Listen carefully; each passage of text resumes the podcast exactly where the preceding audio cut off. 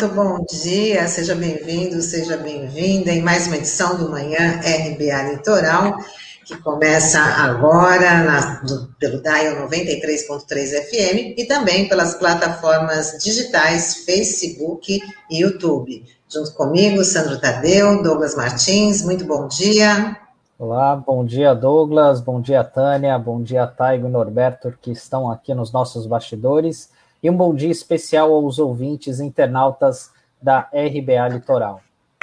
Bom dia a todos, bom dia a quem nos acompanha pelas plataformas digitais e pelo Dial 93.3 FM e bom dia especialmente a você, né, que no dia de hoje é, deve estar interessado em saber qual vai ser o desfecho né, do julgamento que começou ontem é, no Supremo Tribunal Federal, que dá conta é, da celebração dos cultos né, presenciais e coletivos, porque esse assunto ele serve de parâmetro para os demais. Né? Então, nós estamos vivendo entre os dias de ontem e hoje uma decisão é, estratégica nessa jornada de luta que já vai para mais de um ano contra a Covid-19.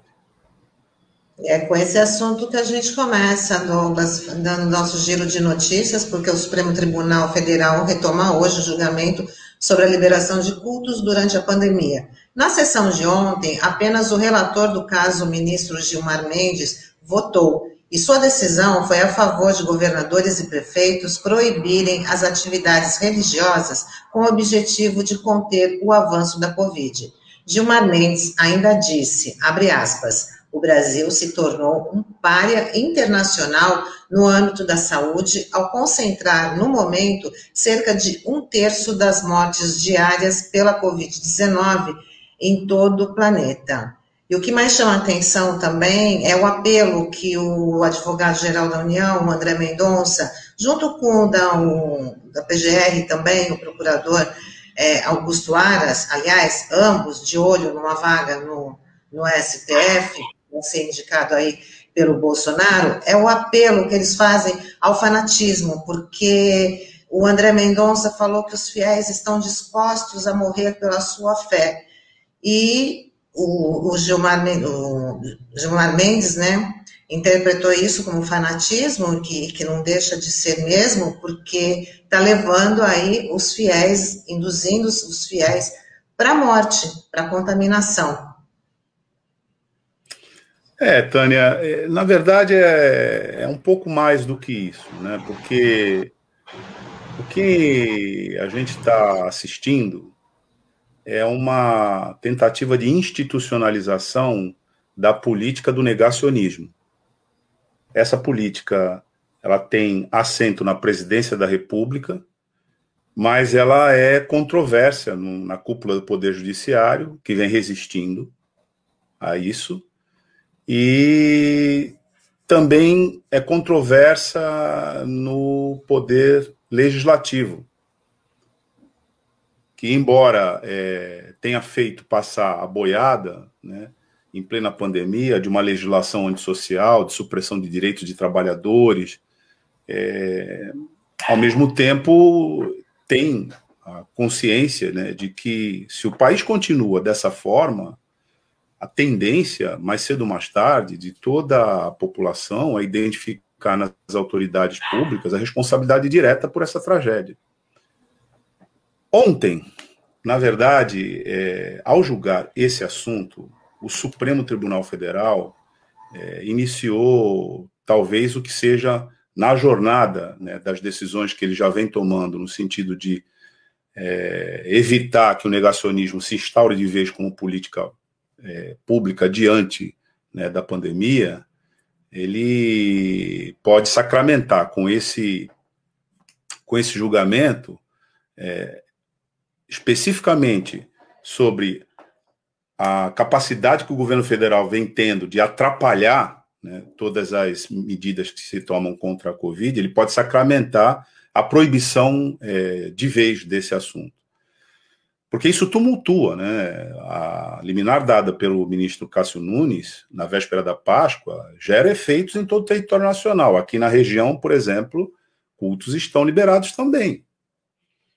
Mas é importante a gente é, destacar que quando se discute dessa forma né, uma suposta é, oposição entre o direito de confissão religiosa e a necessidade né, de se defender a saúde pública, é preciso destacar que essa suposta oposição é falsa, é totalmente falsa. Na verdade, é uma composição que tem que ser feita. Né, e que tem que se observar o seguinte: a necessidade, a proporcionalidade e a adequação. É necessário tomar medidas restritivas de aglomeração coletiva em todas as frentes? Claro que é. Claro que é. É adequado que a gente é, indique que a profissão né, de uma fé, né, que você exercer a confissão da sua fé nesse momento, seja feita de maneira individual, por cautela, com relação à transmissão coletiva da Covid? Sim, claro que é adequado. Essa é a maneira adequada de se é, praticar a fé em plena pandemia. É uma medida proporcional que o Estado é, adote essas cautelas né, de restrição e até de interdição de reunião coletiva durante a grave pandemia que a gente atravessa? É evidente que é adequado. Então, essas relações de necessidade, proporcionalidade e adequação são os parâmetros que devem é, levar qualquer juiz e qualquer tribunal né, apreciar né, essa causa. Você evocar mandamentos e passagens bíblicas totalmente fora de contexto, né, num, num julgamento como esse, como foi feito lá e você lembrou, é totalmente inadequado. Você reunir pessoas em ambientes fechados e que você não tem o menor controle, em plena a fase mais aguda da, da, da, da pandemia, né, é uma é, atitude é, desnecessária. Desnecessária. Né? E você manter isso no momento em que a gente entra num colapso, em que falta até oxigênio, e na linha de frente os profissionais de saúde já estão tendo que decidir quem morre e quem não morre, né? além de ser uma tragédia, né, se você comparar isso com essas medidas, né, é totalmente inadequado que você adote uma posição dessa. Então é por isso que a gente reputa que o julgamento que iniciou ontem e termina hoje, ele vai muito além da própria causa é, em si. Porque se o Supremo Tribunal Federal cede Nesse ponto, ele se desmoraliza em todos os outros pontos. E numa situação em que a gente atingiu números elevadíssimos, perigosíssimos de contaminação comunitária, essa seria uma decisão desastrosa. É lamentável que o Procurador-Geral da República e que o Advogado-Geral da União e que um ministro, dentre os 11, pelo menos sabidamente até aqui, é, do STF, ministro Cássio Nunes, se alinhem ao lado da tragédia, né, em vez de se colocarem ao lado da prudência. Douglas, e só para complementar essa situação, né, que não é apenas aqui no Brasil, né? é, anteontem saiu uma notícia falando do Ramadã, que é a principal celebração dos muçulmanos, que a Arábia Saudita ela está restringindo a, as pessoas que estão indo até Meca, né? É, então, só está autorizado ir para a Meca as pessoas que receberam duas doses da vacina, que já se recuperaram da doença. Então, tem uma série de restrições. Então, isso não é algo que está relacionado apenas ao Brasil, né? E também uma outra questão. É, eu, eu comecei a acompanhar o julgamento, eu não vi as falas iniciais do, é, do André Mendonça nem do procurador da República. E quando eu comecei a acompanhar, eu estava ouvindo apenas, né? Eu pensei que eu estava num culto evangélico ali, porque o que estava se discutindo era mais a questão de religião do que o direito em si, né? E até a gente mencionou ontem, houve uma confusão, ou passou-se a, a confundir as pessoas que o Estado estava querendo impedir a liberdade religiosa das pessoas, e não é esse a pauta principal, né? E só para finalizar é, essa questão, é, ontem o, o, presidente Jair Bolsonaro esteve em Chapecó e, e, eu acredito que ele deu a senha do que, olha, eu posso também mandar no STF. Então não me ficaria surpreso se o ministro Nunes Marques, ou Cássio Conká, como já está sendo chamado aí, é, o Cássio ele acabe ele acabe, por exemplo, pedindo vistas ao processo, o que permitiria né, que os templos religiosos pudessem continuar abertos aí, enfim, porque esse também é uma outra questão, né, que quando o juiz, o ministro do Supremo pede vistas, não há nenhum regramento, olha, que ele precisa fazer a reanálise daqui a algum tempo, enfim, né, infelizmente isso pode ocorrer e a gente é, talvez a gente possa ser surpreendido com isso hoje, né? E por falar da situação grave é, que a gente está, vamos falar um pouquinho aqui de Santos. Ontem o prefeito Rogério Santos foi às redes sociais para avaliar e para avaliar como positivo o período de 13 dias de lockdown. Segundo o chefe do executivo santista, saímos de uma taxa de ocupação por Covid de 94% para 90% de ocupação nas UTIs e de 64 internações diárias para 52. Para 52. Mesmo com a queda inexpressiva, a decisão foi pelo término do, do lockdown, retomada das aulas e autorização para cultos pre presenciais. Sandro, isso exemplifica o que a gente estava falando anteriormente. Então, é, esse mesmo prefeito, há semanas atrás, ocupou as mesmas redes sociais para fazer uma declaração dramática em favor da vida, porque ele estava pressionado pelo comprometimento da rede hospitalar e, de certa maneira, o colapso iminente que isso demonstrava estar no horizonte naquela hora. Então, ele foi às redes sociais e fez esse apelo dramático que repercutiu no país inteiro. Agora, ele vai às mesmas redes sociais para dizer que muito obrigado, nós conseguimos reduzir os números, ainda não são né, os números que a gente esperava, mas isso já é suficiente para a gente reiniciar a flexibilização.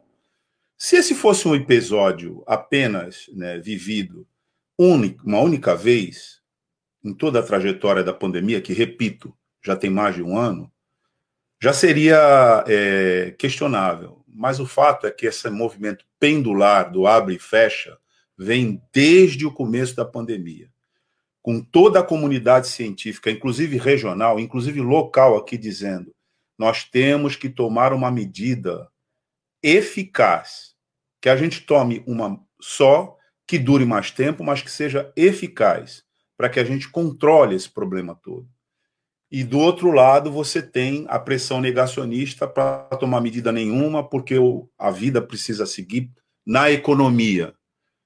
Mas o empresariado, até em nível nacional, já percebeu que não tem economia nenhuma com pandemia. Não tem, não tem condição de ser. Inclusive, na carta que eles fizeram também há semanas atrás, entregaram lá no Congresso Nacional e, enfim, divulgaram nacionalmente com o apoio do, da mídia corporativa, o que se diz na abertura daquela carta do empresariado, que vamos dizer que é o andar de cima, né, que é o topo da cadeia alimentar dos negócios no Brasil, eles diziam o seguinte: sem vacina não tem economia.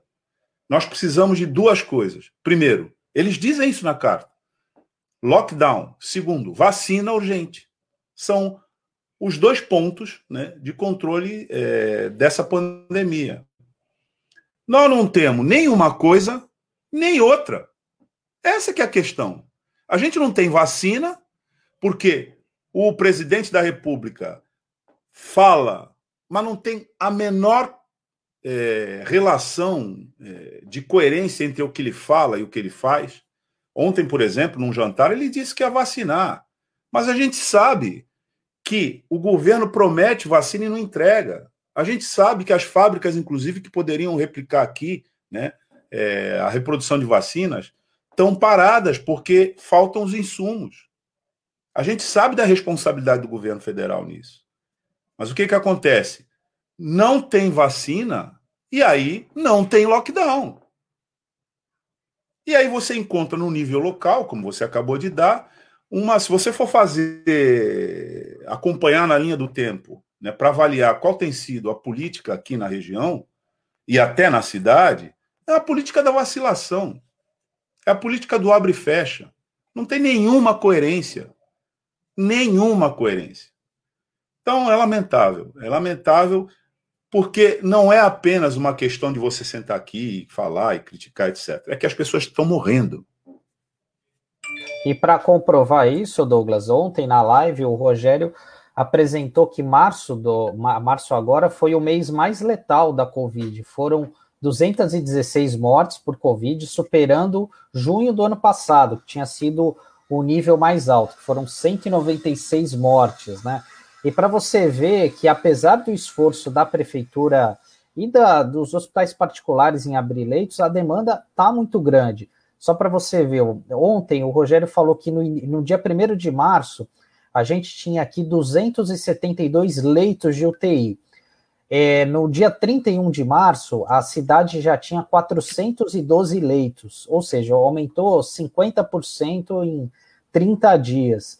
E a ocupação de leitos é muito grande, são 378 pessoas, né, no último dia 5, internadas numa UTI, seja pública ou particular, né? Então mostra a gravidade da situação, né? E a gente sabe o quanto que é, é necessária a quantidade de profissionais, de insumos para manter é, o paciente internado numa UTI que tem ficado mais tempo. Esse também é outro detalhe que a pandemia tem mostrado aqui para a gente, né? Que tem sido um diferencial em relação à crise que a gente viveu no ano passado. Com maior demanda de, seda, de, de, de sedativos, com maior demanda de suprimentos, como oxigênio medicinal, com maior demanda de equipes que tem que se revezar, que é difícil. Você não forma um intensivista da noite para o dia. Não é assim. E aí, a gente vê relatos, inclusive de médicos que estão na linha de frente, dizendo o seguinte: é a, as pessoas acham né, que se tiver que ir para é, ventilação mecânica, ah, tudo bem, bota um tubo para ventilação mecânica. Não é assim. A pessoa tem que ser sedada. Se não tiver sedativo suficiente, isso vira uma câmara de tortura. Porque espontaneamente você não vai, o seu corpo não vai aceitar isso, mesmo que você tenha meia sedação. Então as pessoas não fazem ideia do que é isso. As pessoas não fazem ideia do que é isso. Por exemplo, as pessoas não fazem ideia do que você ter já perdido um parente e nem poder fazer esse sepultamento né, restrito, que é o sepultamento com os caixões fechados de quem morre de Covid, porque não tem lugar para você botar a pessoa que morreu. Então, entra numa fila, num frigorífico, num container. Como as pessoas não veem isso, elas acham que isso não está acontecendo. E essa é a parte trágica da história. Eu acho, Sandro, que, é, que nós estamos numa situação que, de alguma maneira, lembra a situação do, da, dos estadunidenses na Guerra do Vietnã.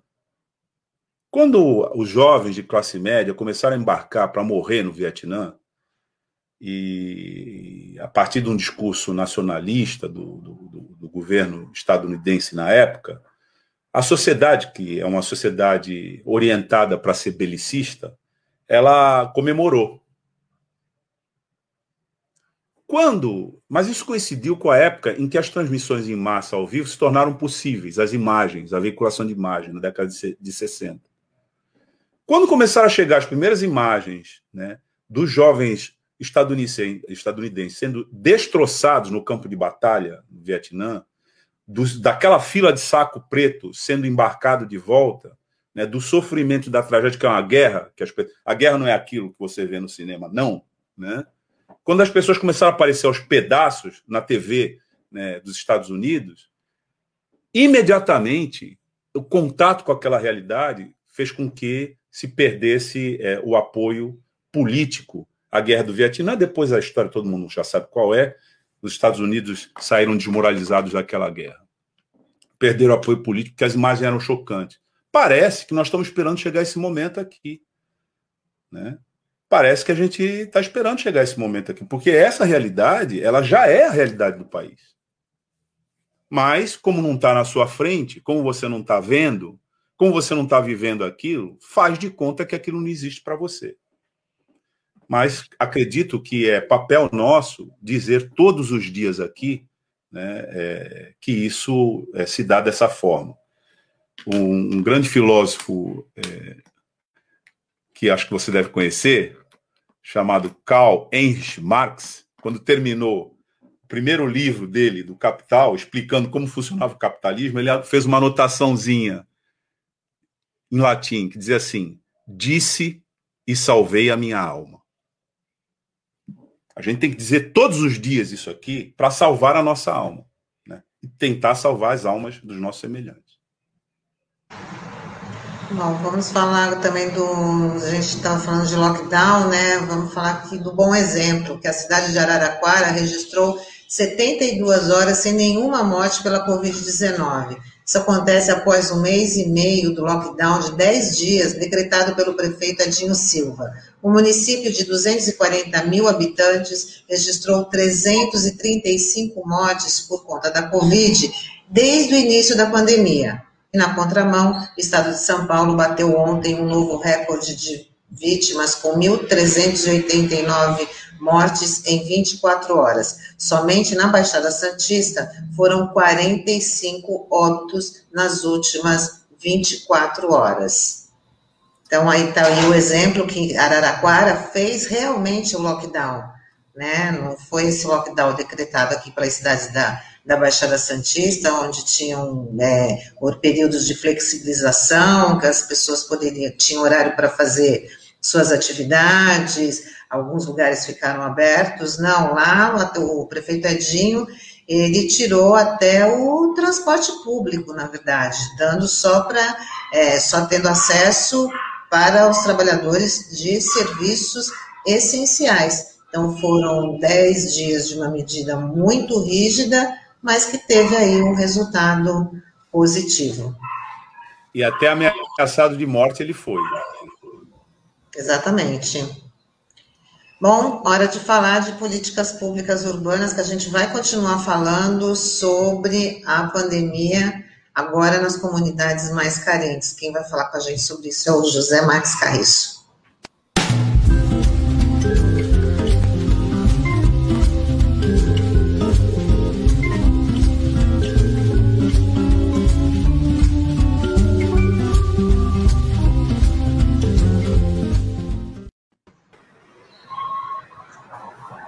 Bom dia, Carriço. Seja bem-vindo. Bom dia, Tânia, tudo bom? Bom dia, Douglas. Bom dia, Sandro. Bom dia, ouvintes internautas. Bom dia, Carriço. Bom dia, Carriço. Carriço, a gente estava aqui expondo a situação da, da eficácia do, do, do, do lockdown, o avanço aí da pandemia, mas a pandemia tem mostrado aí uma fase muito, muito negativa nas comunidades carentes, não é isso? É, a gente é, chegou a comentar isso algumas vezes no ano passado, né? Quando a, a primeira onda começou a tomar impulso, a gente já observava algumas situações preocupantes, mas ainda com números que não davam para a gente fazer uma análise mais aprofundada, né? É, a prefeitura ela, ela, tem um site muito interessante que faz o georreferenciamento dos casos, né? eu queria até pedir para o Taigo é, colocar aí na tela o mapa de, de calor, né? É, quanto mais vermelho aí, maior concentração de casas, quanto mais a, amarelo, menos casos, e as áreas que estão em azul são as áreas que não têm casos. Muitas delas, muitas delas que não tem morador mesmo, né? Como a faixa do Porto e algumas áreas do morro. Bom, o que a gente observa que é, de fato a concentração de casos ela está na orla, até porque a, a pandemia no num primeiro momento é, escolheu os mais idosos, né, como vítimas vamos dizer assim, preferenciais, né? É, no entanto, é, o, as variantes é, novas parece que têm mudado um pouco esse cenário.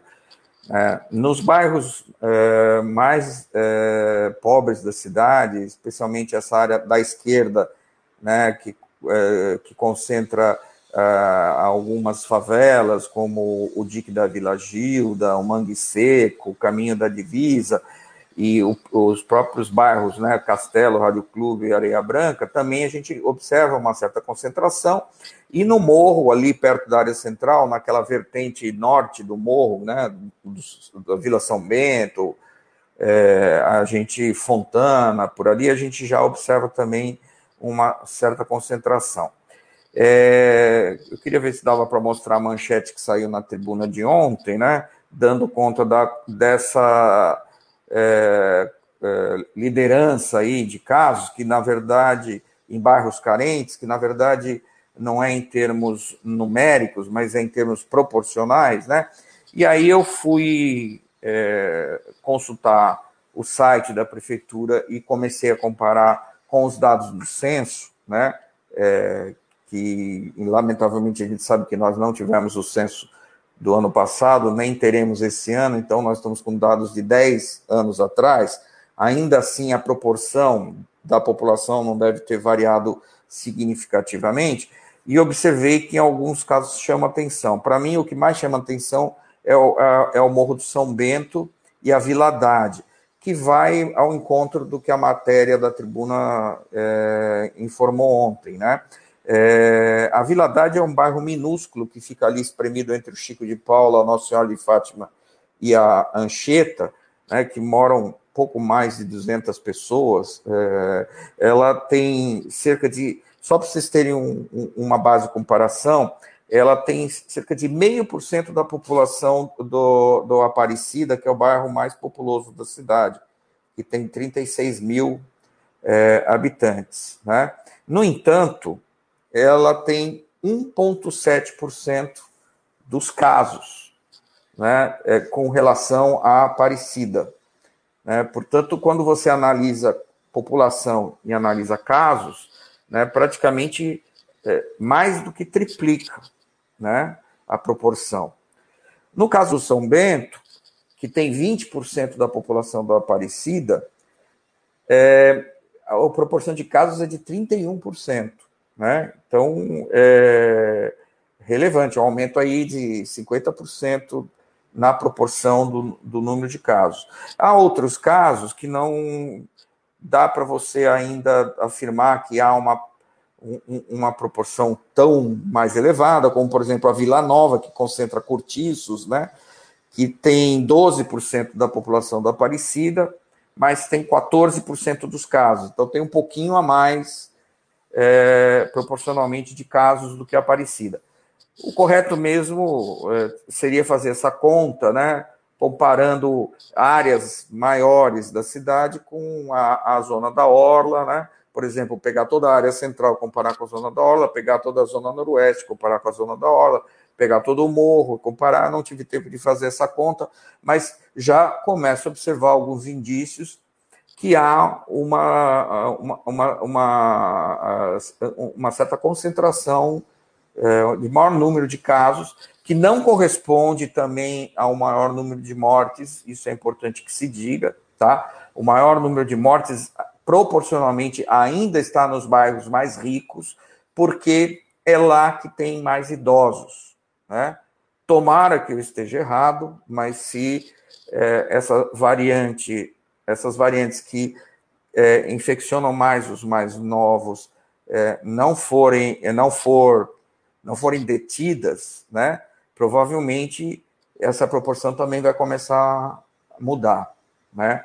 É, e aí eu queria fechar o raciocínio é, só comentando uma proposta da urbanista Raquel Ronick, que é, lidera um grupo de pesquisa muito importante na Faculdade de Arquitetura da USP, que é, na sua é, último post no blog que ela é, escreve, né?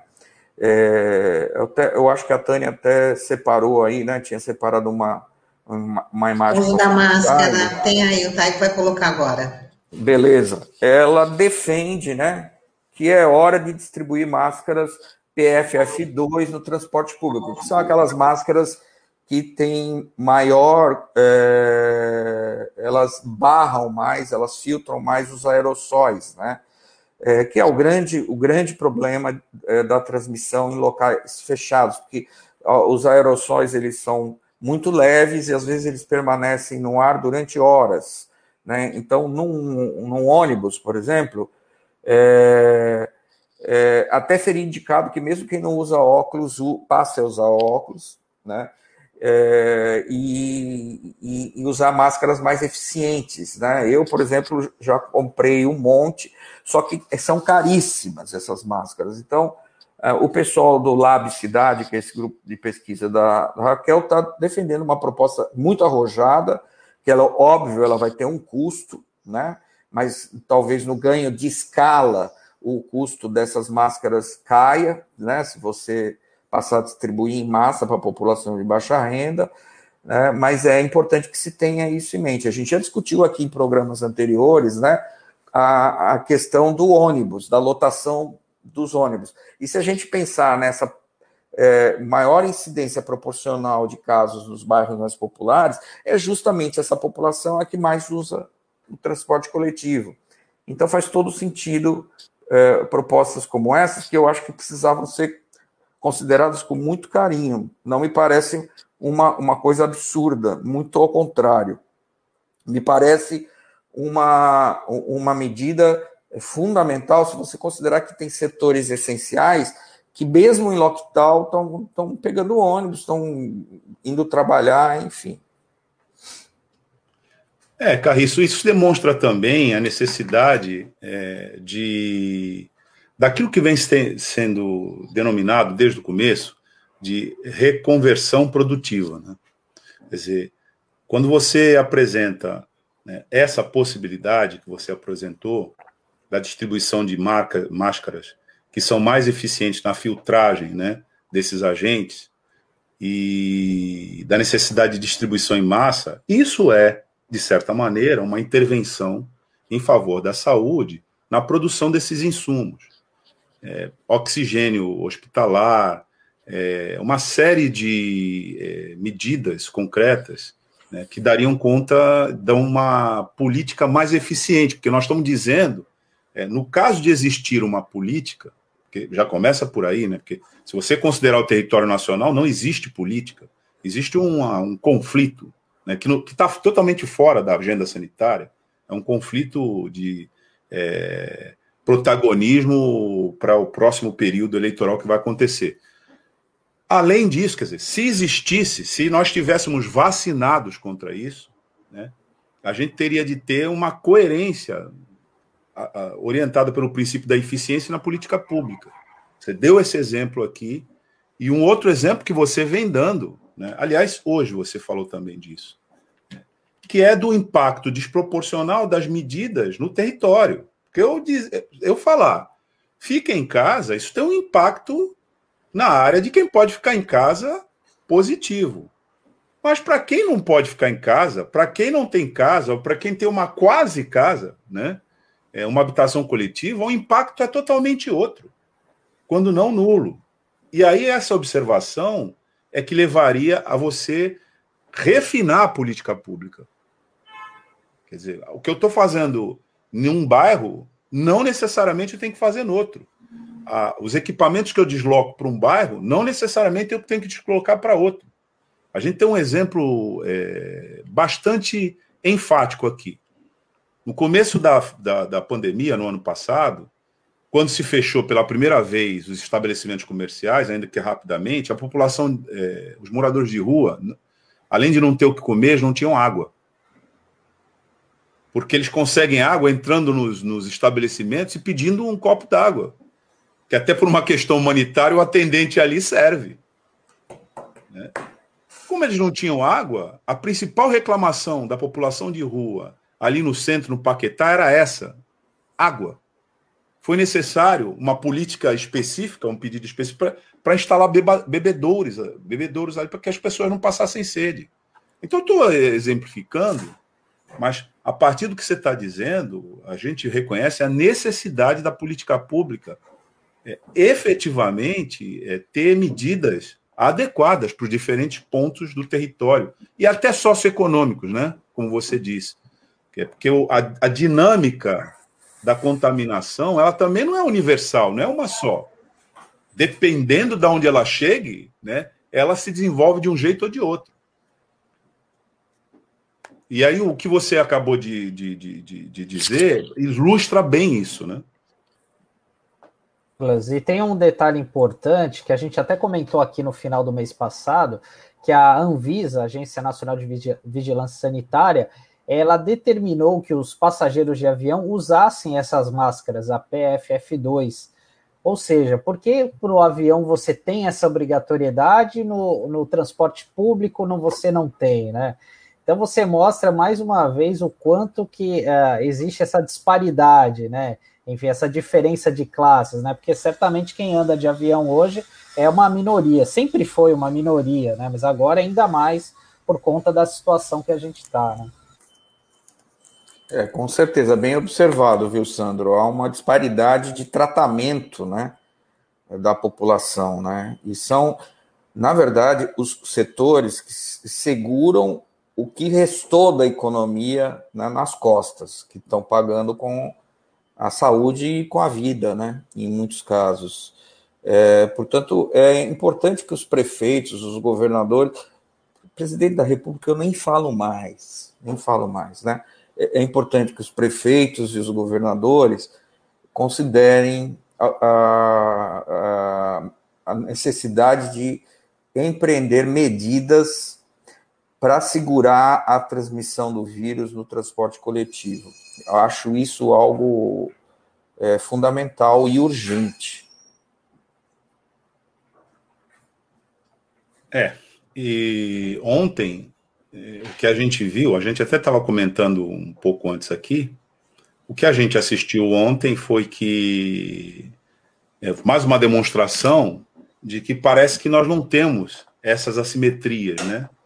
Que a gente indicou aqui. Então, é, a principal autoridade do município vai, agradece e diz: bom, agora vamos voltar a flexibilizar no auge né, da, da, da pandemia. E alguém, alguém não, vários né, especialistas tinham indicado o seguinte: o Marcos Caseiro fala isso também. É, quando você atinge um determinado ponto de comprometimento da rede de atendimento hospitalar, você já precisa pensar em logística, porque você não vai atender daí para frente os que chegarem. Não é preciso 100%. Alguém já indicou que 85% você já tem que pensar em logística, porque o Sandro também colocou aqui um pouquinho antes, né, que agora as pessoas ficam mais tempo na UTI com essa variante. É, e mesmo com essas circunstâncias todas, a gente ouve a autoridade principal do município dizendo: bom, agora nós estamos bem, com todos esses indícios que dizem que nós estamos mal, né? É, flexibilizar e, claro, se você faz isso numa circunstância dessa, você vai agravar a situação e daqui a pouquinho você retorna ao colapso novamente. É, é triste, não? Carriço, queria agradecer aí mais uma vez sua participação. A gente vai te aguardar semana que vem. Muito obrigada e boa semana. Boa semana. Bom restinho de semana, né, Carriço? É, exatamente. Amanhã já é sexta-feira. É uma boa semana protocolar, né? Que a gente vai falando. Bom dia, tudo né? protocolar. Né? Bom dia, tudo bem? Tudo protocolar. a gente sabe que no meio Até... dessa situação é impossível, né? Mas ok. Até semana que vem, Carissa. Tchau, tchau. Tchau, Até Carissa. quarta. Até mais. Um grande abraço a todos. E agora a gente vai conversar com o Cássio Canhoto, diretor do Sindserv. Vamos ver como é que está a situação dos servidores aí em todas as áreas, né? Saúde, educação, administrativa, saber como é que tá, como é que os servidores estão lidando aí com essa pandemia.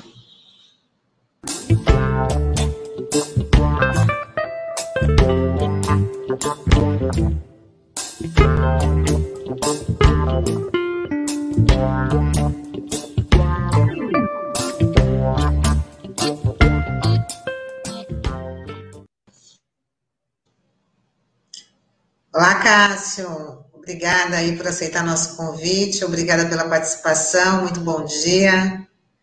Olá, bom dia, Tânia, Sandro, Douglas. Agradecer aqui em nome do Service Santos pelo convite, pela oportunidade de conversar com os ouvintes, com todo mundo que está nos assistindo nessa manhã.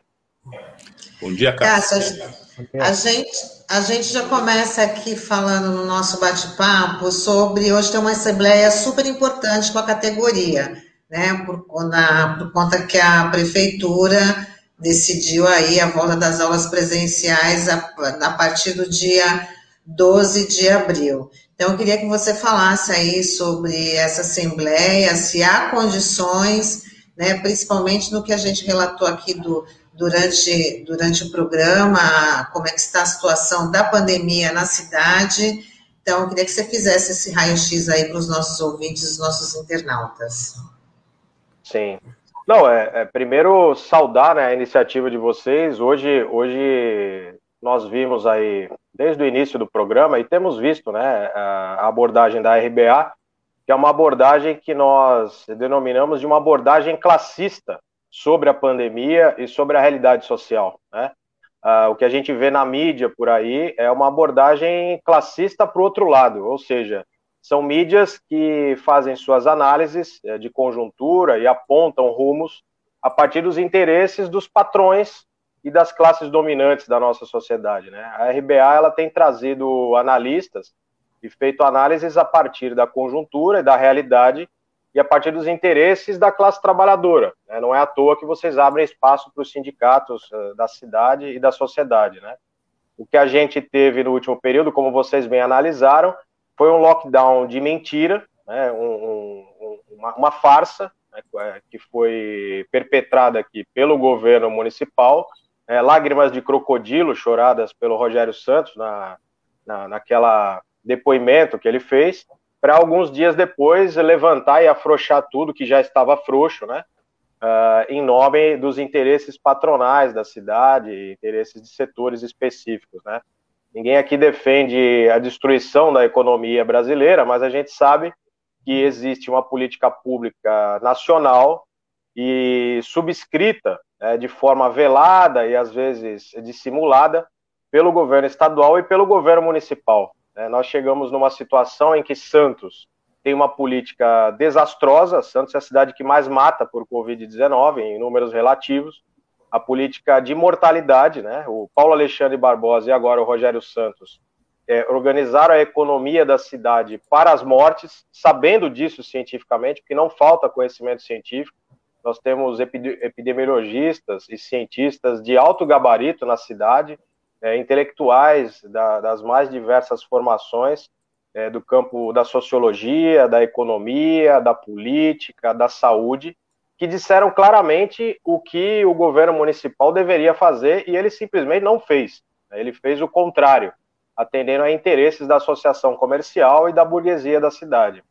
Eu queria saudar aqui, inclusive, os trabalhadores estivadores que fizeram uma manifestação importante essa semana é, em defesa da vacinação que é um problema que nós, servidores públicos municipais em Santos e os servidores públicos no Brasil inteiro também tem, que é a falta de vacina para os trabalhadores dos chamados setores essenciais. Né? Então, nós teremos sim uma assembleia bastante importante hoje à noite, né, dos trabalhadores da educação, que já se manifestaram em outras oportunidades contra o retorno presencial das aulas, né? É bom que se frise isso, porque os trabalhadores da educação não deixaram de parar um dia sequer, não deixaram de tra trabalhar nenhum dia sequer desde o início da pandemia, é, realizando um trabalho presencial nas unidades do ponto de vista administrativo e um trabalho pedagógico do ponto de vista remoto desde o início da pandemia. É, de forma desastrada no início desse ano, no pico da pandemia, o governo municipal, contrariando inclusive as políticas das demais cidades da Baixada Santista, reabriu as escolas para aulas presenciais. É, nós nos manifestamos, fizemos uma greve, inclusive, de um dia, com alguns trabalhadores que foram até a praça, né, é, ainda que em meio à pandemia, muitos com comorbidades e tudo mais, fizeram um esforço para resistir, né? foi um esforço de resistência a esse tipo de política pública. E nós hoje vamos debater, é, mais uma vez, essa medida equivocada, para dizer o mínimo, é, contra os trabalhadores da educação, onde, no momento em que a pandemia está pior do que estava no início do ano, né, ou seja, todos os números demonstram que as coisas estão piorando, e a Prefeitura de Santos faz vista grossa para tudo isso. Vocês terem uma ideia, não só em Santos, como no Brasil inteiro, ao longo desse início de ano, morreram diversos trabalhadores da educação. Né? Entre os servidores públicos em geral, nós já notamos aqui a morte de 11 servidores municipais de Santos, três deles é, da área da educação. E esses três que faleceram da área da educação, eles faleceram exatamente é, agora, depois em que depois que as escolas foram abertas para aulas presenciais. Né? Isso não é coincidência, né? isso é ciência. É um mais um é igual a dois. Se a gente sabe que a cidade tem um índice de contaminação crescente e a gente estimula a, a, com que as pessoas saiam de casa e que é, vão passar necessariamente pelo transporte público, né? é, um, é um discurso falacioso de reabertura, de que não, as escolas são locais seguros. As escolas são locais seguros, ok, dentro do serviço público, não só as escolas. Todos os locais abertos do serviço público deveriam necessariamente ser mais seguros do que qualquer outro espaço, porque precisam necessariamente dar o exemplo quanto às medidas sanitárias. O problema não reside aí. O problema reside no transporte dos trabalhadores do seu local de trabalho até as unidades de trabalho. Né? uh, os covidários, que são o, o, os ônibus, né, o transporte público, os trens metropolitanos, né, o caso do VLT, né, o metrô em São Paulo, ou seja, as aglomerações desse, desse período, chamado de tempo liberado, né, e de liberado não tem nada, isso é um conceito, entre o trabalho e a casa, é o principal elemento contaminador das pessoas, além, é claro, da irresponsabilidade né, é, exercida a partir de uma política de Estado negacionista. Né? Governos e mais governos de plantão nas três esferas negando o, o vírus. Né? Um bom exemplo citado aí é, de lockdown eficiente foi em Araraquara. Né? Eu tomei um susto quando eu vi o tal do lockdown na cidade de Santos, né? e a gente, pô, a gente é, conhece o que está acontecendo pelo mundo, tem acompanhado isso. Né? O lockdown, para vocês terem uma ideia que aconteceu em Portugal, a exemplo de Araraquara, é, aqui talvez as pessoas não conheçam, mas vou dar um exemplo. É, tem duas cidades em Portugal, é, é, uma é o Porto e outra é Gaia. Elas são separadas por uma ponte, e tem o Rio Douro no meio delas, né? São cidades conurbadas, né, e divididas por um, um rio. Aqui em Santos nós temos cidades conurbadas, a Baixada Santista inteira, ela é conurbada. Um lockdown, ele impediria a passagem de pessoas de Santos para São Vicente, ponto só transitariam pessoas ligadas ao serviço essencial, ponto. Quem mora em Santos não pode ir para São Vicente, não pode ir para o Guarujá e vice-versa. Isso é um lockdown, né? E é o que foi feito em Araraquara. Quem é que vai transitar no lockdown? Somente os trabalhadores dos serviços essenciais. E mais estritamente os da saúde, assistência social e segurança. E quem mais? Mais ninguém. Mais ninguém. Né?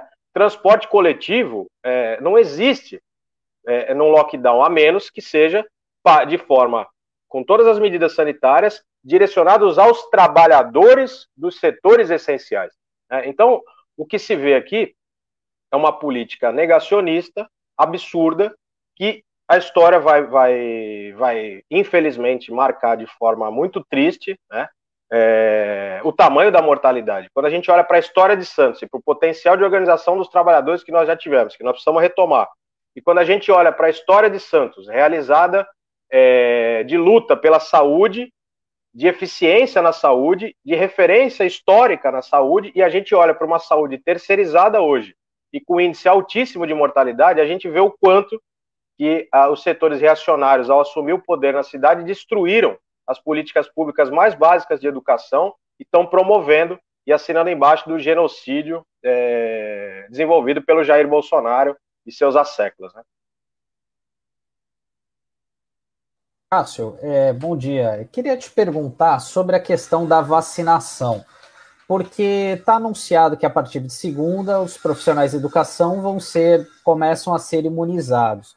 Queria saber se já foi discutido com a categoria uma alguma logística de como que vai ser isso na prática, né? Ou se a gente vai ter uma pazuelada aí pela frente, né? Vai ter um caos aí para nesse sentido. E uma segunda questão que pode parecer idiota, mas a gente sabe que a categoria ela é heterogênea.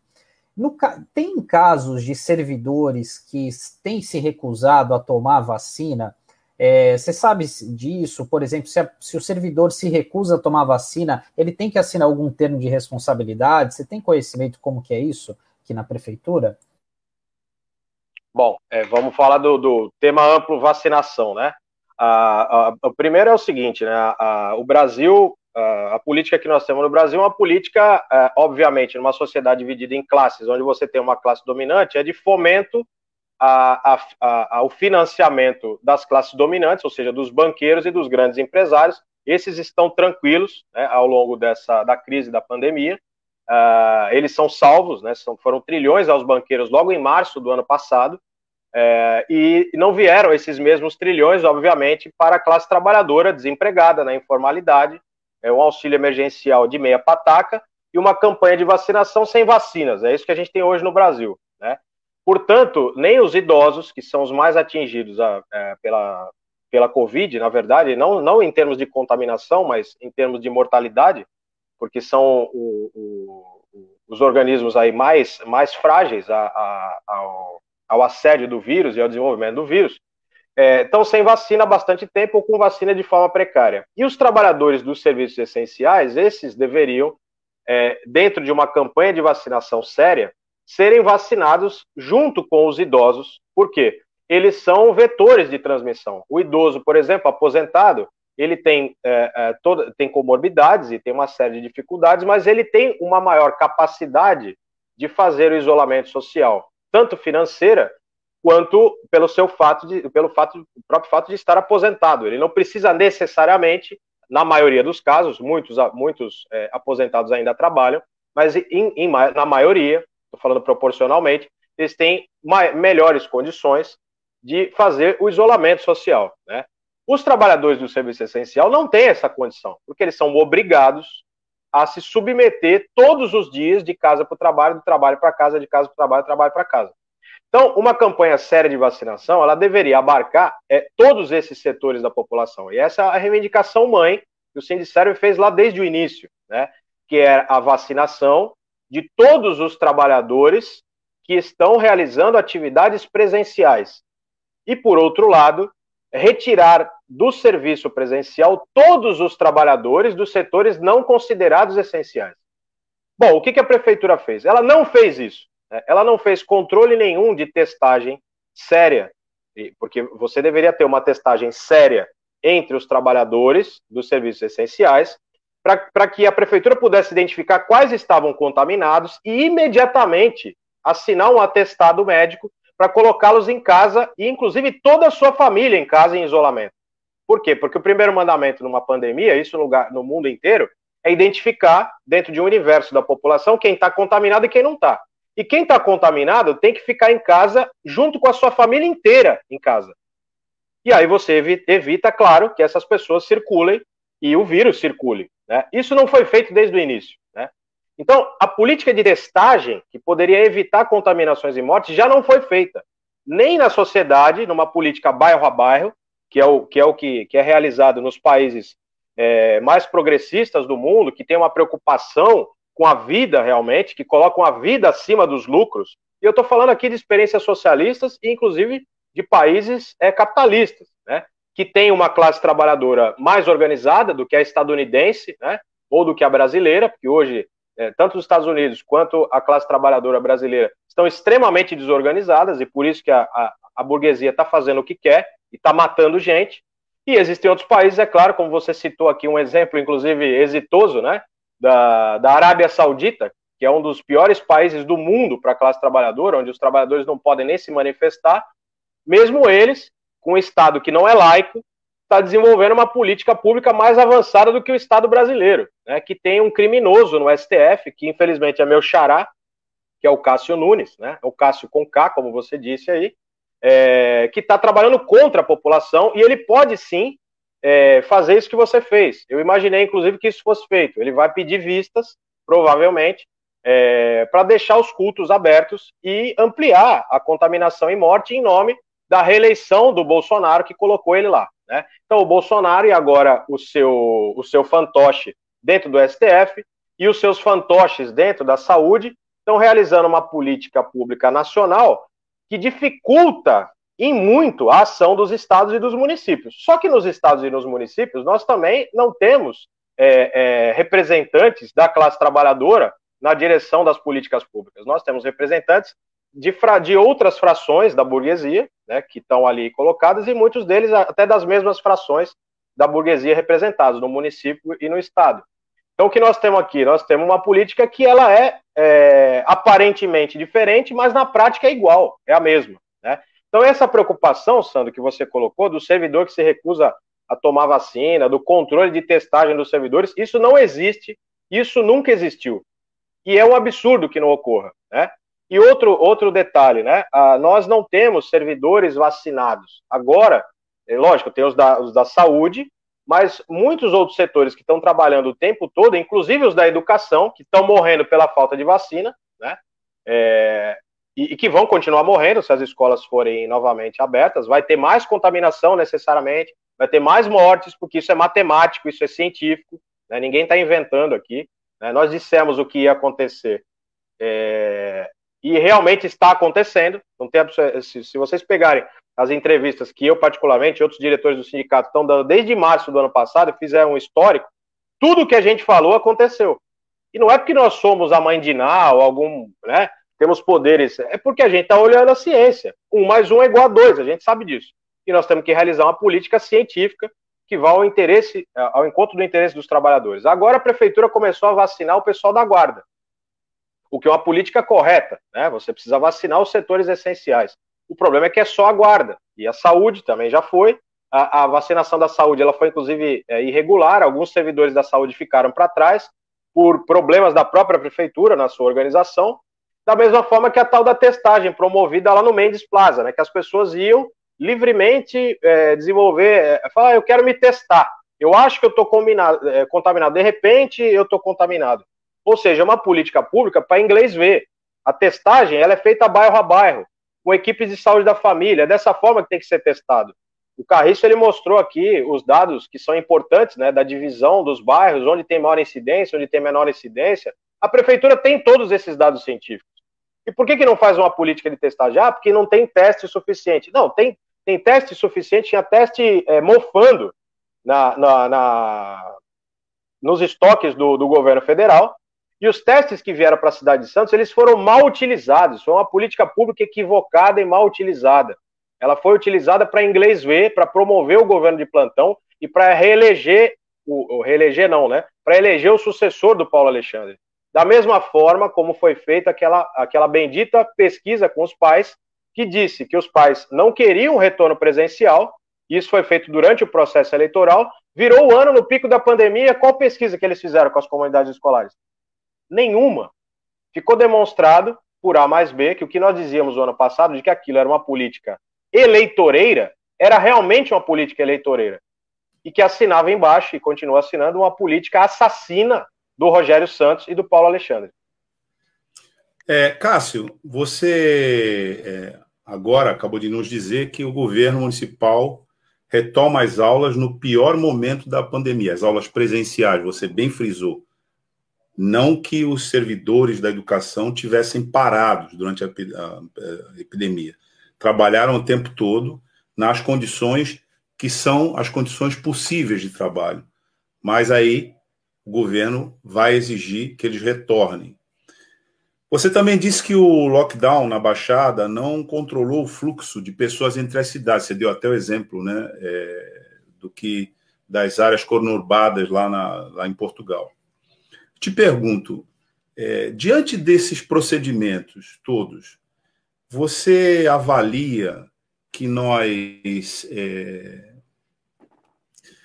da, no, no, no, futuro imediato, né, nós vamos recuar da pandemia ou nós vamos nos aprofundar nessa pandemia? Né? E aí eu acrescento mais uma questão que eu gostaria que você eh, nos informasse aqui. Como é que está né, a situação dos servidores, Cássio, na linha de frente eh, do combate à pandemia?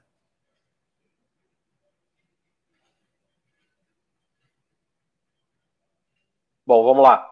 É, quanto quanto aos, aos números, né? O que, que a gente tem? A, a gente escuta é, diversos e, e, estuda diversos é, cientistas aí que falam sobre o avanço da pandemia, e como vocês mesmos já, já colocaram aqui, né? Nós temos, por um lado, o lockdown, por outro lado, a vacina. E o lockdown, ele é uma, uma situação é, de emergência, dado a uma situação catastrófica anterior. Por quê? Porque diversos países do mundo controlaram a pandemia sem o lockdown. É, tem exemplos de, de, de, países do mundo que controlaram a pandemia sem um lockdown, ou com lockdowns é, é, regionais. Né? Você começa a, a contaminação ali, você faz um lockdown, você susta aquela proliferação das contaminações e você vai retomando. Né? Em outros países, como por exemplo, eu citei o exemplo de Portugal, né? Portugal ele vinha fazendo uma política pública a exemplo disso que eu estou falando, né? Lá nós temos um governo que não é um governo negacionista, é um governo do PS, do Bloco de Esquerda, o Partido Comunista Português, ou seja, Portugal tem uma classe trabalhadora organizada que exige do seu governo medidas de proteção é, do ponto de vista econômico do ponto de vista sanitário. Portanto, a classe trabalhadora portuguesa é mais organizada que a brasileira e por isso que eles têm um governo é, melhor que o nosso, né, que salva mais vidas. Com tudo isso, o governo português ele teve um erro tático absurdo quando ele liberou a, as visitas do, da, das pessoas durante as festas de final de ano. E aí você teve um pico de contaminação gigantesco, que Portugal tem uma, uma composição é, etária muito parecida com a cidade de Santos, que é uma cidade que tem muitos idosos, e houve um libera geral ali no final do ano, o que tornou Portugal, na sequência, o epicentro da, uh, da pandemia. Né? E, e, a crítica que nós fazemos aqui é o seguinte: o PS, que é o atual governo, o, é o campo majoritário hoje que governa Portugal, ele tem ali o pé em duas canoas, né? Ele tem parcela é, de apoio da classe trabalhadora e parcela de apoio é, do setor, das frações burguesas ali. Então ele cedeu ao apelo dos patrões ali naquele final de ano para dar uma, né? Vamos dar um fôlego na economia e ele começou a matar gente, virou epicentro na Europa e teve que fazer um lockdown e aí teve que fazer um lockdown sério para poder conter. Então, todas as vezes, no mundo inteiro, onde os governos, a nível municipal, estadual ou federal, eles cederam né, a uma pressão política patronal, aumentou o número de, de contaminações e mortes. Então, nós temos a matemática sanitária e a matemática da política e da luta de classe. Então, o que, que nós estamos vendo aqui em Santos? Nós estamos vendo exatamente uma nova concessão do nosso governo municipal aos interesses das classes dominantes aqui e são interesses de lucro, porque esses caras não estão passando fome. Eles poderiam, em sua grande maioria, passar aí dois meses de lockdown, que eles iam continuar bem. Né? Agora, os trabalhadores que estão na informalidade, né, que estão aí na, na, desempregados, e muitos trabalhadores comerciários, portuários e tudo mais, que têm ali só o seu salário para sobreviver, eles precisam ter o seu salário garantido, um auxílio emergencial é, que seja condizente com a manutenção de uma cesta básica e de alguma condição de vida, para que eles se preservem vivos e não contaminados. Só que essa política, em geral, ela não é realizada pelo governo federal, e aí, é claro, as cidades têm que recorrer aos auxílios emergenciais municipais ou estaduais, que inclusive demoraram muito para ocorrer. A cidade de Santos tem condição de fazer esse tipo de aporte, está fazendo só agora, já devia ter feito desde o ano passado. O governo do estado só agora anunciou né, um reforço aí de, de auxílio emergencial aos paulistas, que também já podia ter feito no ano passado, porque Santos é uma das cidades mais ricas do país, né? e São Paulo é, é, um estado mais rico do país e teria condição de suprir é, uma série de mazelas aí da, da, do desemprego, da informalidade, inclusive dialogar financeiramente com os setores da chamada pequena burguesia, daqueles micro e pequenos empresários, que também estão falindo, né? Porque você tem aí uma classe média, você vai ter trabalhador que tira 5 mil reais e você vai ter uh, pequenos proprietários que também tiram 5 mil reais de taxa de lucro no final do mês. Né?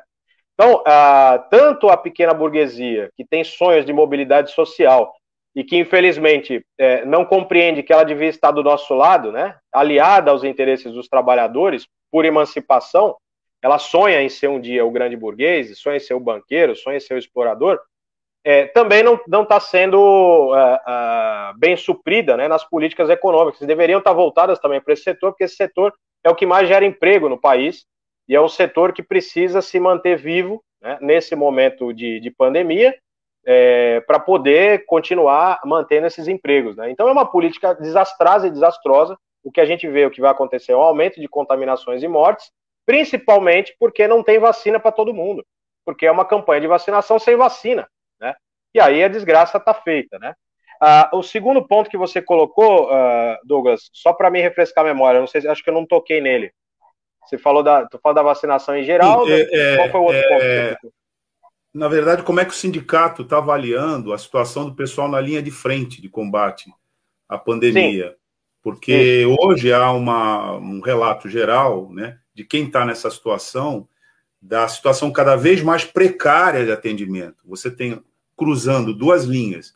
Primeiro, o aumento né, da contaminação, a maior letalidade né, por conta das variações de vírus, o maior tempo, inclusive desses que estão contaminados, nos leitos de UTI e uma deficiência, uma queda, né, tanto nas equipes quanto nos suprimentos, quanto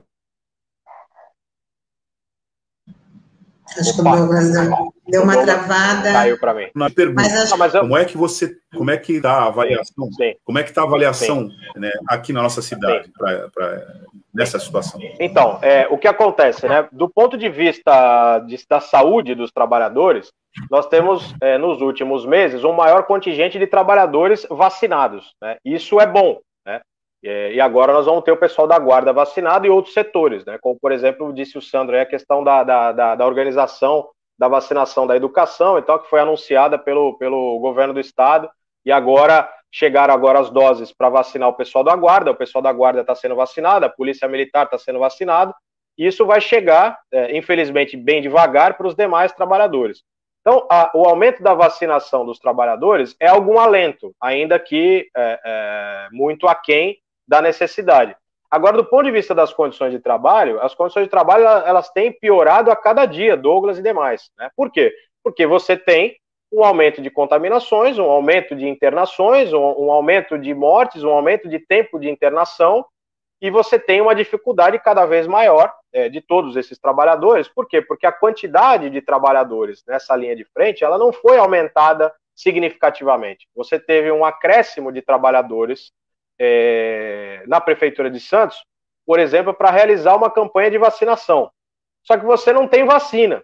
Né? Ou seja, você tem um acréscimo de trabalhadores em determinado setor para fazer vacinação em massa, mas você não tem vacina para fazer vacinação em massa. Né? Ou seja, é, um, é, um, é, um, é uma contradição na política. Né?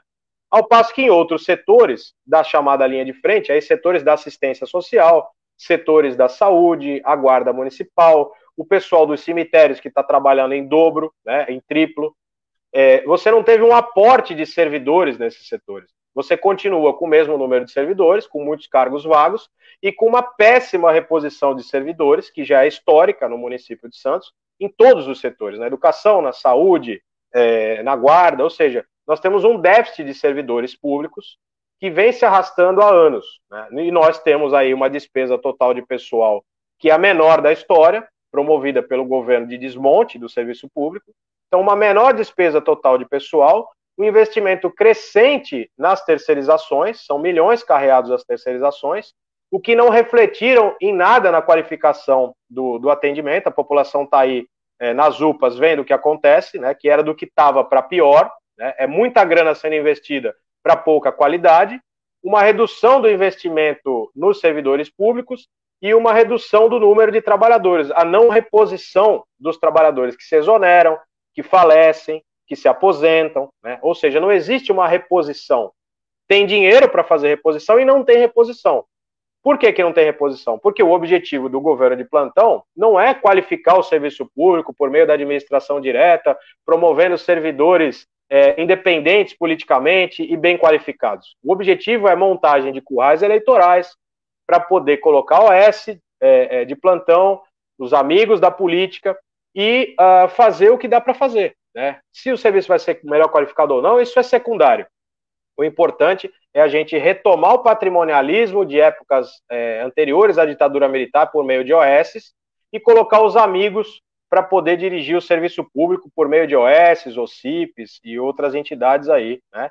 É o cachorro vigiando a linguiça, é, não tem licitação, é, você faz uma reunião partidária com três ou quatro pessoas, cada um deles é, é dono de uma OS, e você, enquanto isso, está incubando a quinta ou a sexta OS, e está negociando para que nos próximos governos, ou nos próximos meses, ou nos próximos anos, é, a entrega de mais um setor do serviço público. Né? Nós temos aí agora o absurdo da terceirização da educação especial, que deveria ser o último setor de todo o serviço público no mundo a ser terceirizado, porque é o setor em que mais precisa de profissional especializado na educação, que é outra, a, a, outro tema que, que nós estamos tratando aqui, a luta contra a terceirização da educação especial, terceirização da saúde bucal, da saúde mental, né, é, que são projetos da Prefeitura de Santos, e nós estamos batalhando aqui junto com os servidores para organizar a categoria para lutar.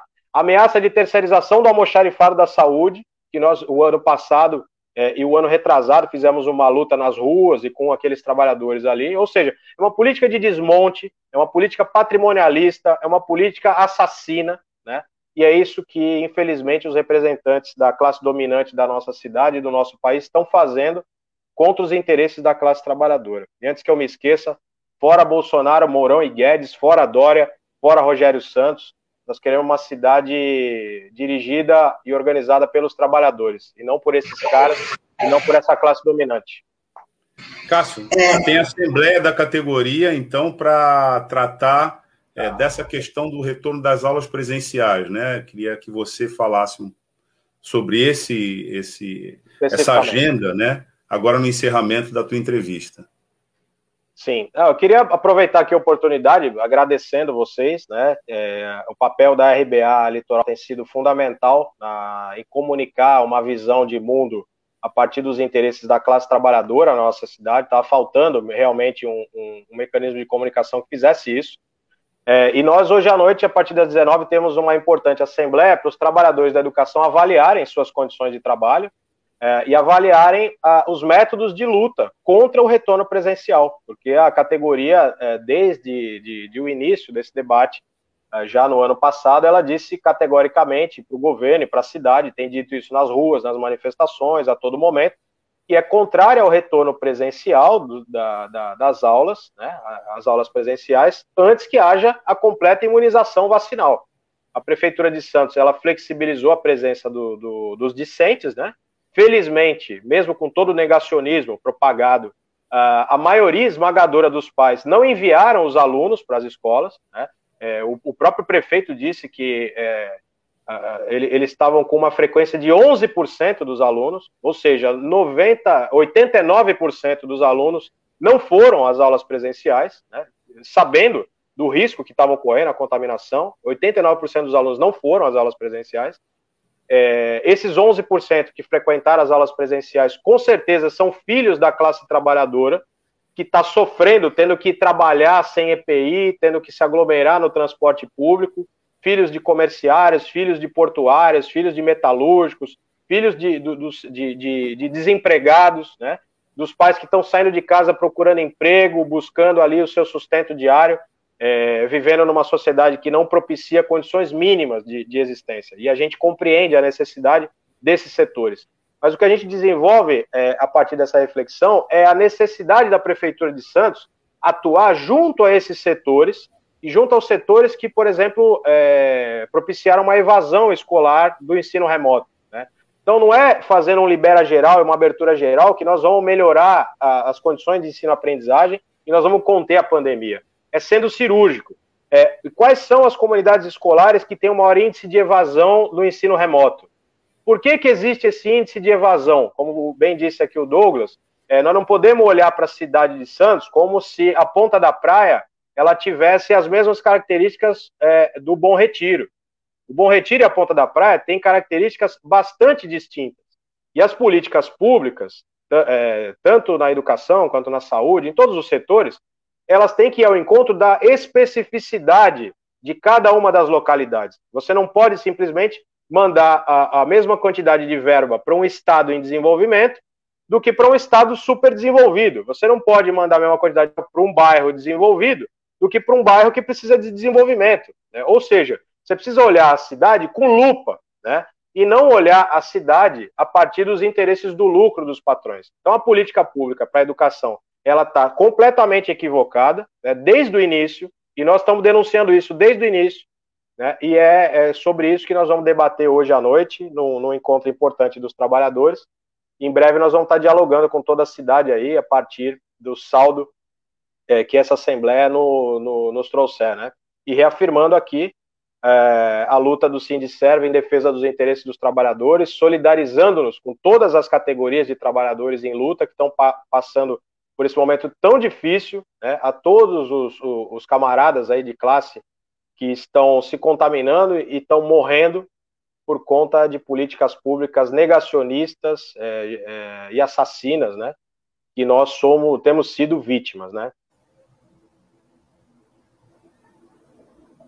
Cássio, eu queria te fazer uma última pergunta antes de você se despedir. Eu lembro que em dezembro do ano passado a prefeitura falou que ia dar uma espécie de auxílio de até dois mil reais para os professores comprarem computadores portáteis, né, notebooks, é, tablets, enfim. É, como é que isso está isso tá funcionando na prática? O professor é que teve que pagar do bolso dele, a prefeitura está reembolsando? Como é que está essa dinâmica, assim? Que isso é, é algo, acho que é importante esclarecer. Sim, foi isso, né? É assim, a cidade, bem, a, a, Santos tem um slogan antigo que a gente contesta há bastante tempo, é, como a cidade educadora, né? E assim, o, o para uma cidade ostentar o slogan de cidade educadora, é, em 2021, o que ela precisa fazer minimamente é dar acesso à tecnologia da informação a todos os seus trabalhadores da educação e aos alunos uma cidade. E aí, por quê? E eu estou falando simples, que cidade educadora é um conceito muito amplo. A cidade educadora é uma cidade que educa todos os seus cidadãos, todos os munícipes. E olha só, eu tô, eu tô restringindo esse conceito agora apenas à questão da escolarização. Então agora eu não estou falando de toda a cidade, eu estou falando minimamente dos que estão em processo de escolarização, tanto aqueles tanto os trabalhadores quanto os discentes. Né?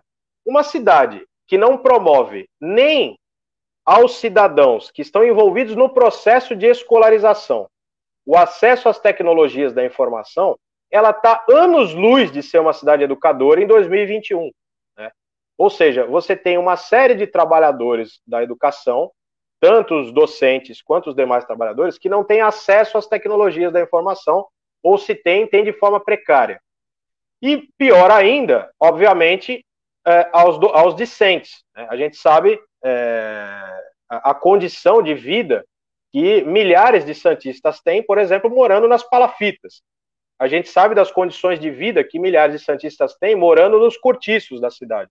A gente sabe das condições de vida que milhares de santistas têm morando nos bairros mais pobres da nossa cidade e também é, é, a partir do desemprego crescente que nós temos na região é, para que a gente possa desenvolver uma cidade educadora, ou minimamente né, um sistema municipal de ensino eficiente, nós precisamos dar acesso às tecnologias da informação. Ah, e a pandemia, ela, se ela tem algum lado bom, é, a gente no futuro vai ver algumas coisas que nós conseguimos, a partir dos problemas da realidade, isso é, é, é próprio do humano, né? A gente lida com problemas, o, o ser humano, a principal é, é, é característica do ser humano é, é, são duas principais, a curiosidade e a criatividade. Então, ele é curioso e ele é criativo. Né? Isso é, são potenciais do, dos, dos, seres humanos que, claro, precisam ser desenvolvidos a partir de um processo de, de educacional. Se não forem desenvolvidos também, a gente não, não, não tem isso. E a gente, a partir dos problemas que a gente enfrenta na realidade, encontra soluções. Algumas soluções têm sido encontradas é, a partir dos problemas é, da pandemia. Né? E muitos problemas têm vindo à tona. E é claro que já lá nos primeiros meses da pandemia veio à tona o problema da falta de acesso às tecnologias da informação aos trabalhadores da educação e aos alunos, né, que não tinham condição de poder minimamente desenvolver um trabalho remoto é, é, é, com condições mínimas, não era nem qualificado. E a Prefeitura de Santos, até hoje, ela não conseguiu desenvolver um sistema educacional a contento, né, com plataformas educacionais e tal, é, para poder sofisticar esse ensino remoto. Fez alguma coisa, mas ainda está aquém das necessidades. Né? Ah, então, o que, que aconteceu? É claro, a partir de reivindicação da categoria, o prefeito resolveu falar: olha, eu vou, vou custear aí alguns equipamentos para os profissionais e tal. E ele passou, ele fez um, um, um uma, uma publicação com algumas regras para que os profissionais comprassem esses materiais, e agora recentemente saiu no Diário Oficial a lista de, de profissionais que serão reembolsados e tudo mais. Ou seja, é novamente é, uma política para inglês ver. Porque ela foi aquela política, ó, eu estou reservando uma graninha aqui é, para esse determinado tipo de iniciativa. Mas é uma política paliativa, ela não é uma política sistêmica. Ela é uma política planejada é, de olho no futuro. Ela não tem um projeto de sociedade, ela tem algo que é feito no susto. E, a, a, da mesma forma como agora, o retorno presencial é feito é, é, às pressas e de forma completamente desorganizada. Né? A Santos não tem eficiência é, na visita é, bairro a bairro, tanto das equipes de saúde da família, que são que fazem um enorme esforço, né, é, a partir dos quadros que tem, mas que precisam ser ampliadas em termos de médicos, enfermeiros, técnicos de enfermagem, agentes comunitários de saúde, agentes comunitários de endemia no país que tem várias é, é, é pragas endêmicas, né, vários vírus e tal, é, dengue, chikungunya e tudo mais. Então, as equipes de saúde da família é, no Brasil, elas não funcionam, e Santos, que teria condição de desenvolver essa política, que tem um histórico, inclusive, na saúde, e que tem conhecimento para desenvolver isso, não desenvolve isso porque não quer, que prefere carregar milhões para as empresas terceirizadas. Então faz uma política para inglês ver, sem planejamento, e quando a gente olha para os dados da cidade ao longo da história, a gente vê que eles vêm piorando em termos de qualificação do serviço público. Né?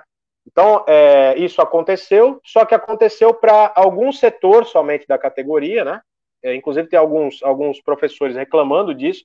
Ontem mesmo nós fomos notificados no sindicato, tem alguns professores que é, foram rejeitados, né? Disseram, não, você está fora da lista e já tinham comprado, inclusive, o, o, equipamento, e agora nós vamos ter que reivindicar, junto com esses professores, é, a sua inclusão nessa lista, né?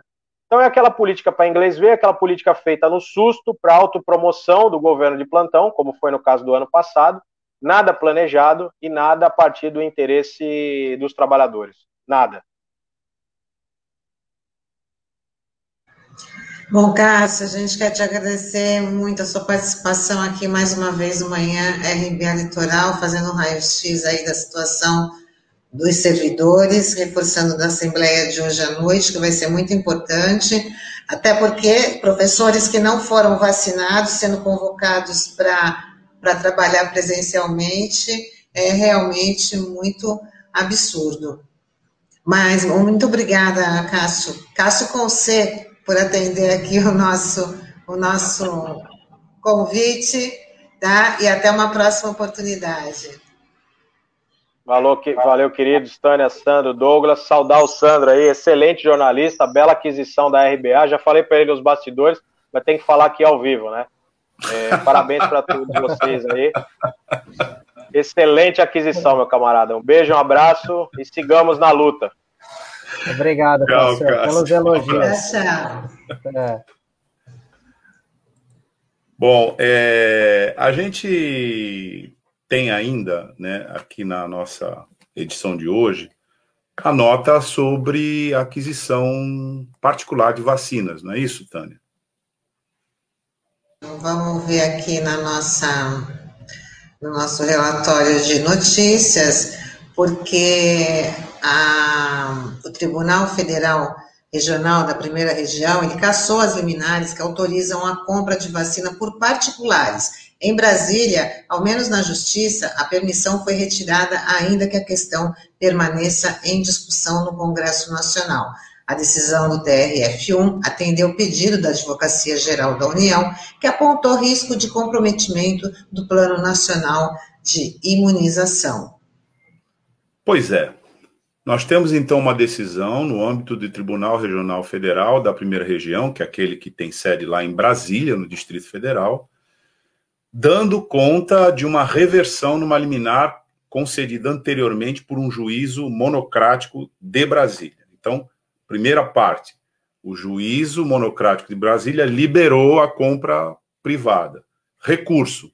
O Tribunal Regional Federal de Brasília cassou essa liberação e determinou que não fosse feita aquisição por particulares.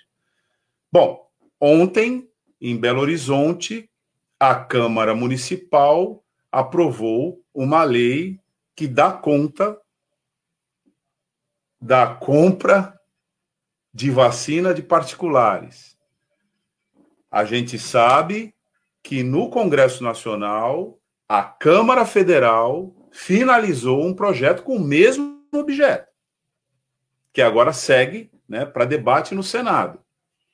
E ontem também, aqui, agora estamos falando do Estado de São Paulo, né, a mesma trajetória se verifica, porque no dia seguinte da aprovação da Câmara, um projeto de lei, que é o PL 4, é 948 de 2021, deu conta de uma liberação daquilo que a gente. Esse procedimento vem sendo denominado de camarote da vacina, né? Ou seja, vacina fura só para quem. o vulgo fura-fila, né? É, isso. É, também, é, de certa maneira, é, privilegiando quem pode pagar em detrimento de quem não pode pagar. Mas a curiosidade aqui no caso da LESP é que chama a atenção, porque o projeto original era um projeto é, do deputado Paulo Fiorillo, do PT, um projeto 108 de 2021 que foi aprovado no sentido contrário, ele foi encaminhado, na verdade, no sentido contrário, da proibição de aquisição de vacina por particulares, por razões óbvias. E aí ele recebeu né, uma emenda que desfigurou o projeto, uma emenda da autoria da deputada Janaína, Janaína Pascoal, do PSL, é, desfigurando esse projeto, botando ele no sentido contrário, ou seja, para abrir o debate é, de autorização por empresas privadas também aqui no estado de São Paulo.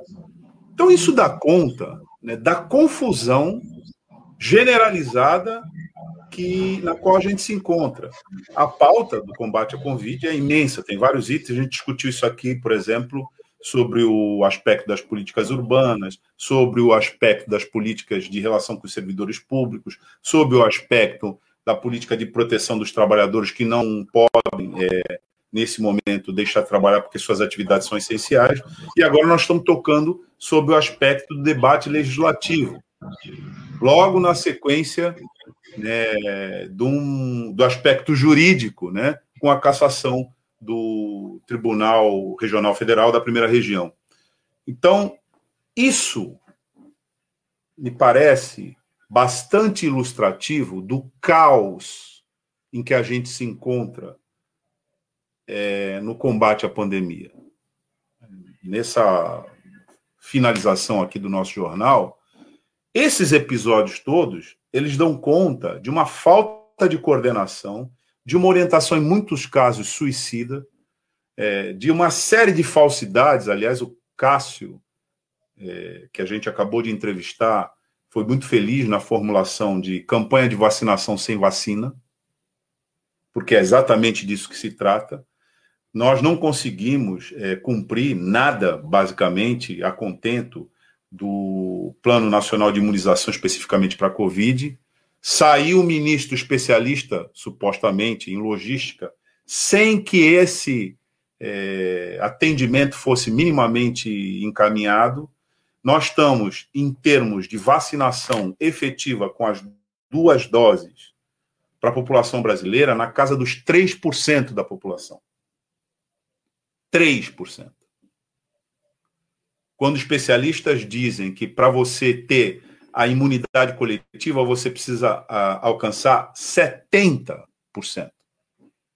E é por isso que eles dizem que a continuar nesse ritmo, só no final do primeiro semestre de 2022 é que a gente pode falar em imunização coletiva, que é o único dado objetivo de segurança para que as coisas comecem a voltar ao normal.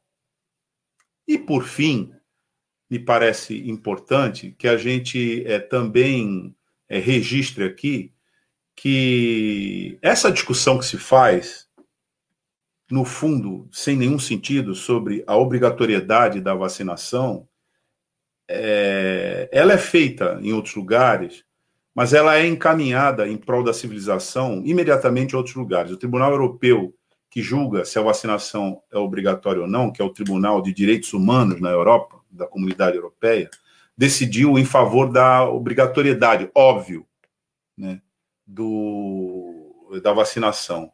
Parece sem sentido a gente colocar essa discussão aqui, mas a gente precisa raciocinar da seguinte maneira: a gente poderia tornar a vacinação contra sarampo, a vacinação contra as doenças infantis que matam as crianças na infância, né, é facultativa. Poliomielite, que gera paralisia. Não é? A gente podia dizer, não, você vai lá e se vacina se você quiser. Vacina o teu filho se você quiser. Tem alguma racionalidade numa discussão dessa? Agora, se a gente acha isso irracional e estúpido, porque é estúpido quando a gente fala de poliomielite, sarampo e várias doenças infantis podem matar né, o ser humano na infância, por que, que a gente discute se deve ser obrigatório ou não a vacinação para doenças que podem matar o ser humano na idade adulta?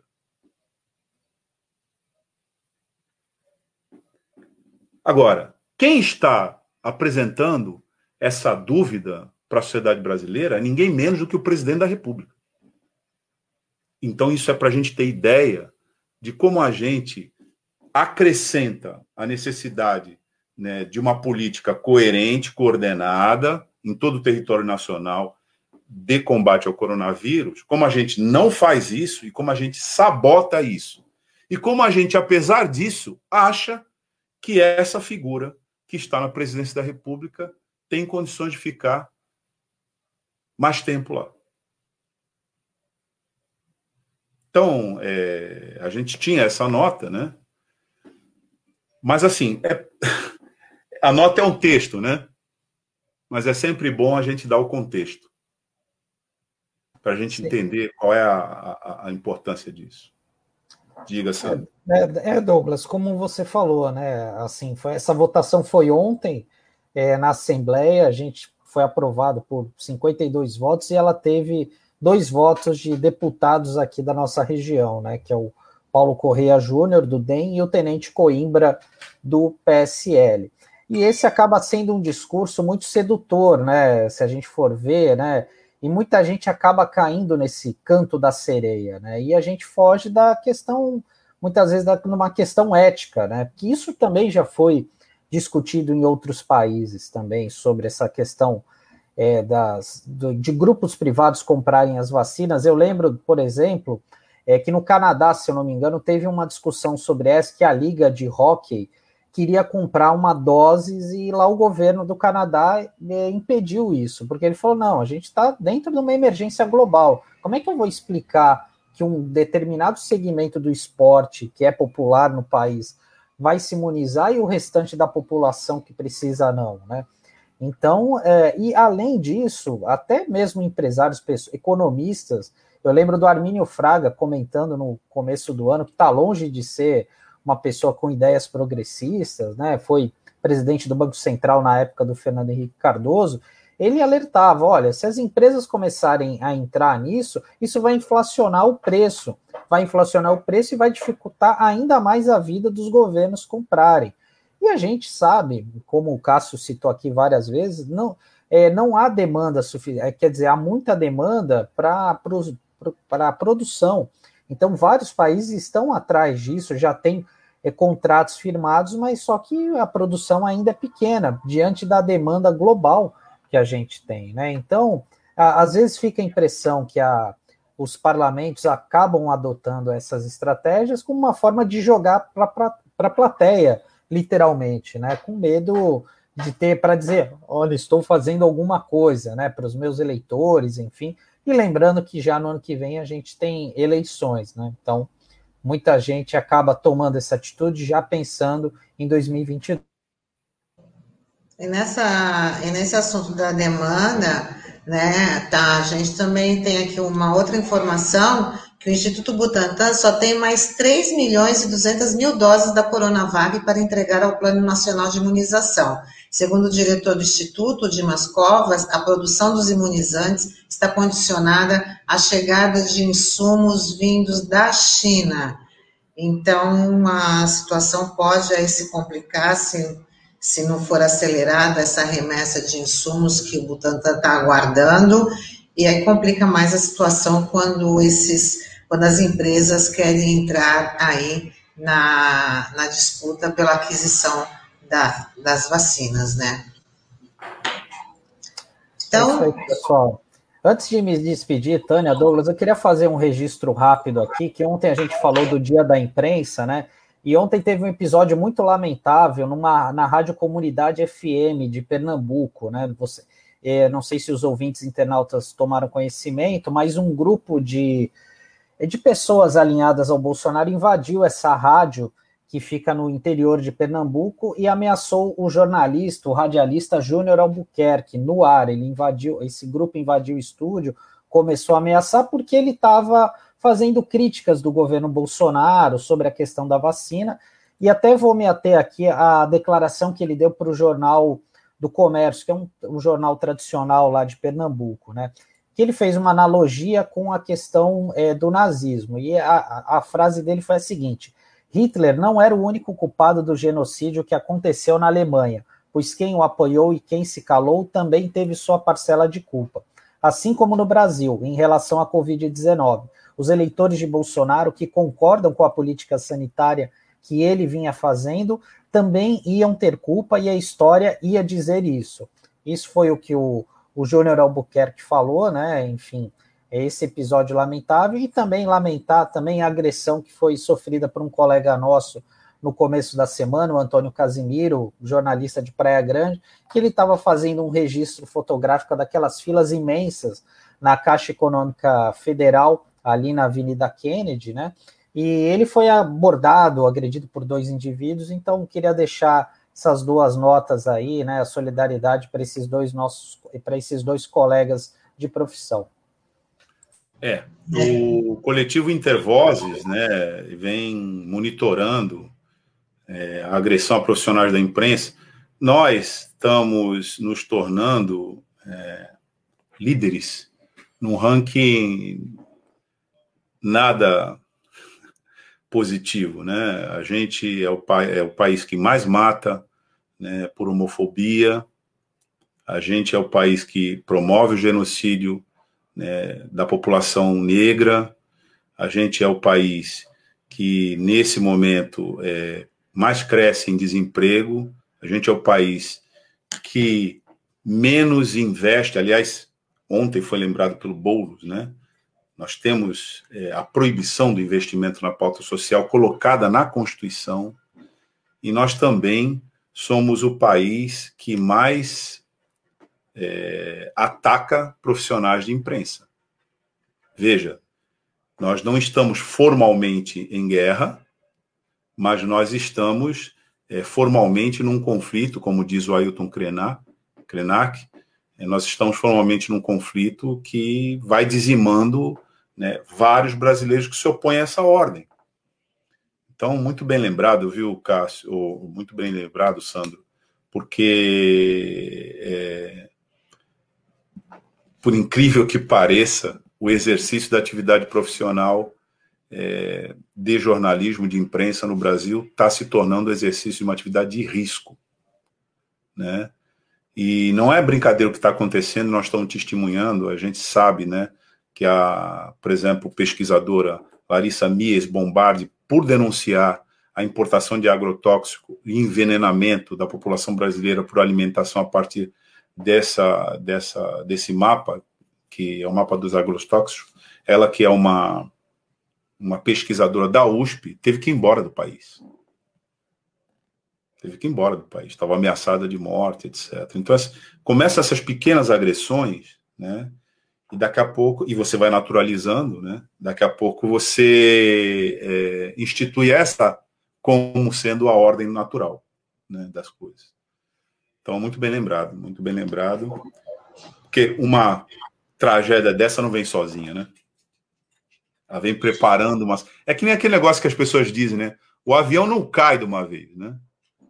Ele é uma série de colar de, de crises, de, de, de, de gaps, de, de, de, de, falhas que derrubam. Né? Nós estamos vivendo uma fase que tem essas características.